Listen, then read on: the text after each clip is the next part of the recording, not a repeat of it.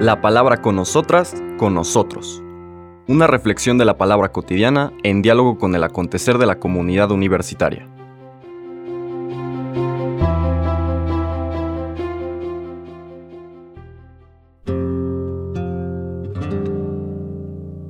Hola, buenos días.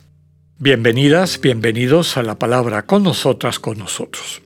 Volvemos a nuestra secuencia del Evangelio de San Lucas del capítulo 11.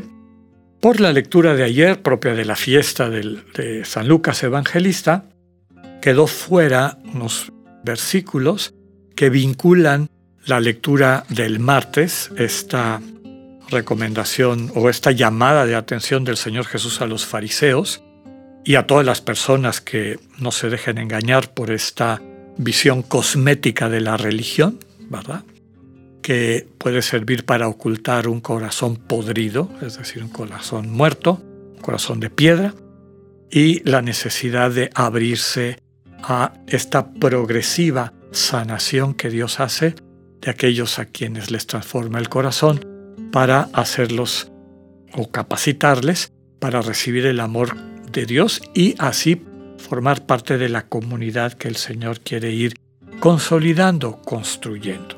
Después de esa llamada de atención, recuerden que el contexto es que un fariseo que lo invita a comer se le queda viendo de manera como molesta, indignado, porque Jesús no cumple con el ritual de las abluciones. Y ahí empieza una serie de llamadas de atención que se conocen como los hay de ustedes, ¿no? Hay de ustedes, ¿no? Imprecaciones. Hay de ustedes, fariseos, que hacen esto, que no tiene ningún sentido, que es esta visión o es esta religión cosmética, meramente exterior, y que oculta que en el fondo su corazón sirve al espíritu de este mundo, al espíritu de este mundo que comentábamos en nuestra primera comentario de esta semana, es un espíritu que tiene como valores fundamentales este del poder, el valor de la riqueza, el valor de la imagen, etc. ¿no? Ustedes, a través de sus rituales, creen que están sirviendo a Dios, pero en el fondo ahí queda claro a quién sirven, que es este espíritu del mal.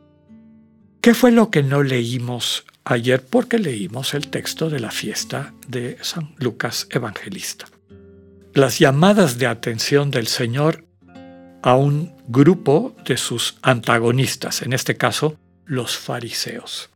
Ya hemos descrito en otras ocasiones en qué consistía esta secta judía que nace como con este anhelo de mantener una fidelidad a la Torah, pero que en este deseo original pues habían perdido el rumbo y habían convertido la fidelidad a Dios en una observancia estricta, obsesiva, neurótica de mandamientos y mandamientos y mandamientos que tenían mucho que ver con cuestiones externas, legalistas, casuísticas, y que apelaban poco al sentimiento profundo, lo que había en el corazón de las personas, el amor que Dios había revelado a lo largo de la historia en su relación con la humanidad como centro de lo fundamental.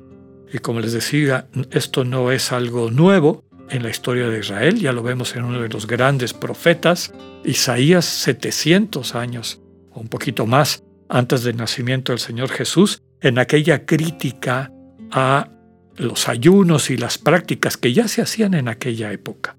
El ayuno que Dios quiere es misericordia, es tu conversión, que ames, así es como se sirve a Dios. Y entonces les critica con esta serie de llamadas de atención, hay de ustedes fariseos, que pagan el impuesto de todo, pero descuidan la justicia y el amor. Dense cuenta de que se están adormeciendo.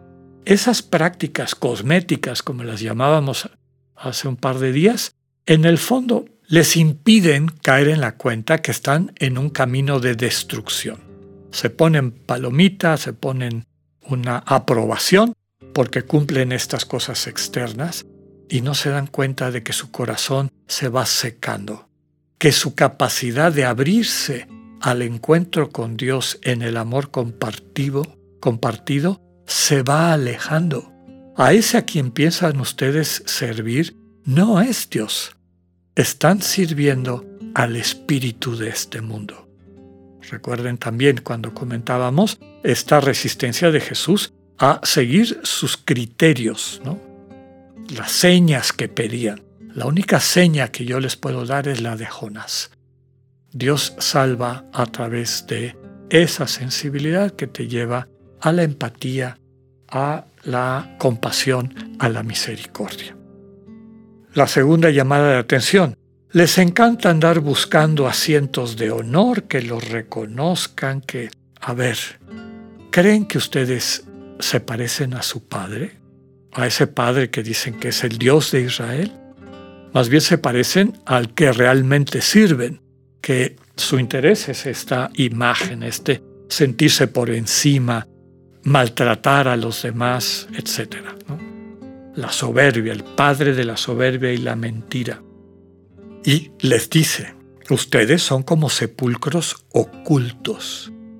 Que la gente pasa por encima de ellos, desde luego que eso hace referencia a un elemento de la cosmovisión de la época, que esos lugares donde hay restos humanos, donde hay muertos, contaminan a las personas.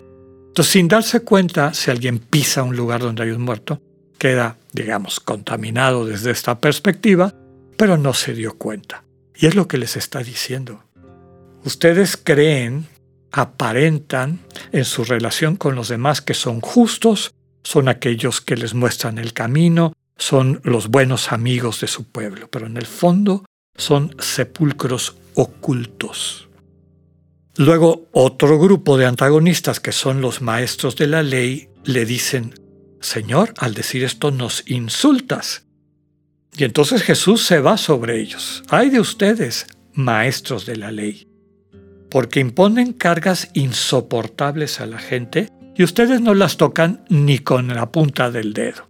Y ahí viene la lectura de hoy, que son los versículos 47 al 54. En aquel tiempo Jesús dijo a los doctores de la ley, hay de ustedes que les construyen sepulcros a los profetas que los padres de ustedes asesinaron. Con eso dan a entender que están de acuerdo con lo que sus padres hicieron, porque ellos los mataron y ustedes les construyen el sepulcro. Por eso dijo la sabiduría de Dios, yo les mandaré profetas y apóstoles, y los matarán y los perseguirán, para que así se le pida cuentas a esta generación de la sangre de todos los profetas que ha sido derramada desde la creación del mundo, desde la sangre de Abel hasta la de Zacarías, que fue asesinado entre el atrio y el altar. Sí, se lo repito, a esta generación se le pedirán cuentas.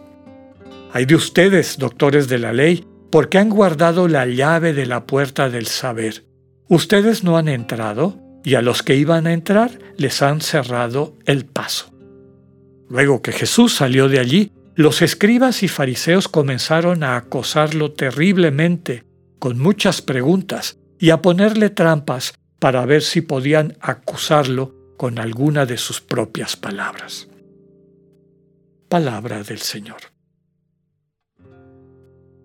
El comentario va en la línea de lo que ya les comenté.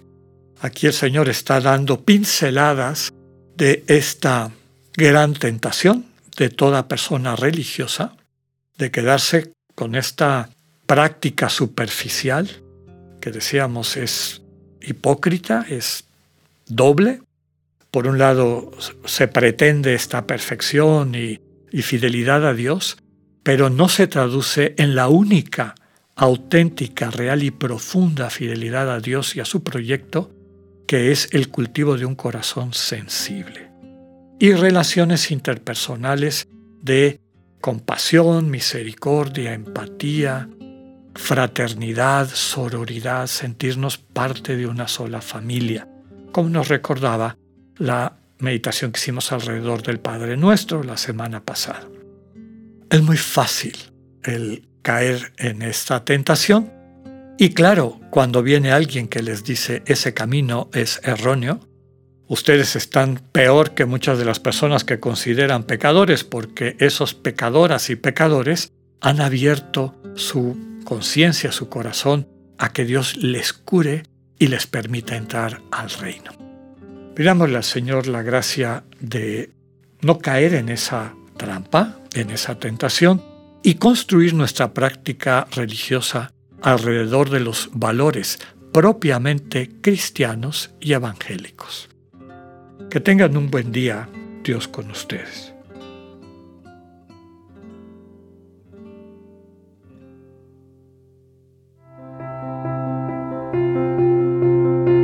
Acabamos de escuchar el mensaje del Padre Alexander Satirka. Escúchalo de lunes a viernes a las 8.45 de la mañana por radioiberoleón.com, a través de nuestra app gratuita para iOS y Android o por Spotify. Esta es una producción de Radio Ibero León en colaboración con el ITESO, Universidad Jesuita de Guadalajara.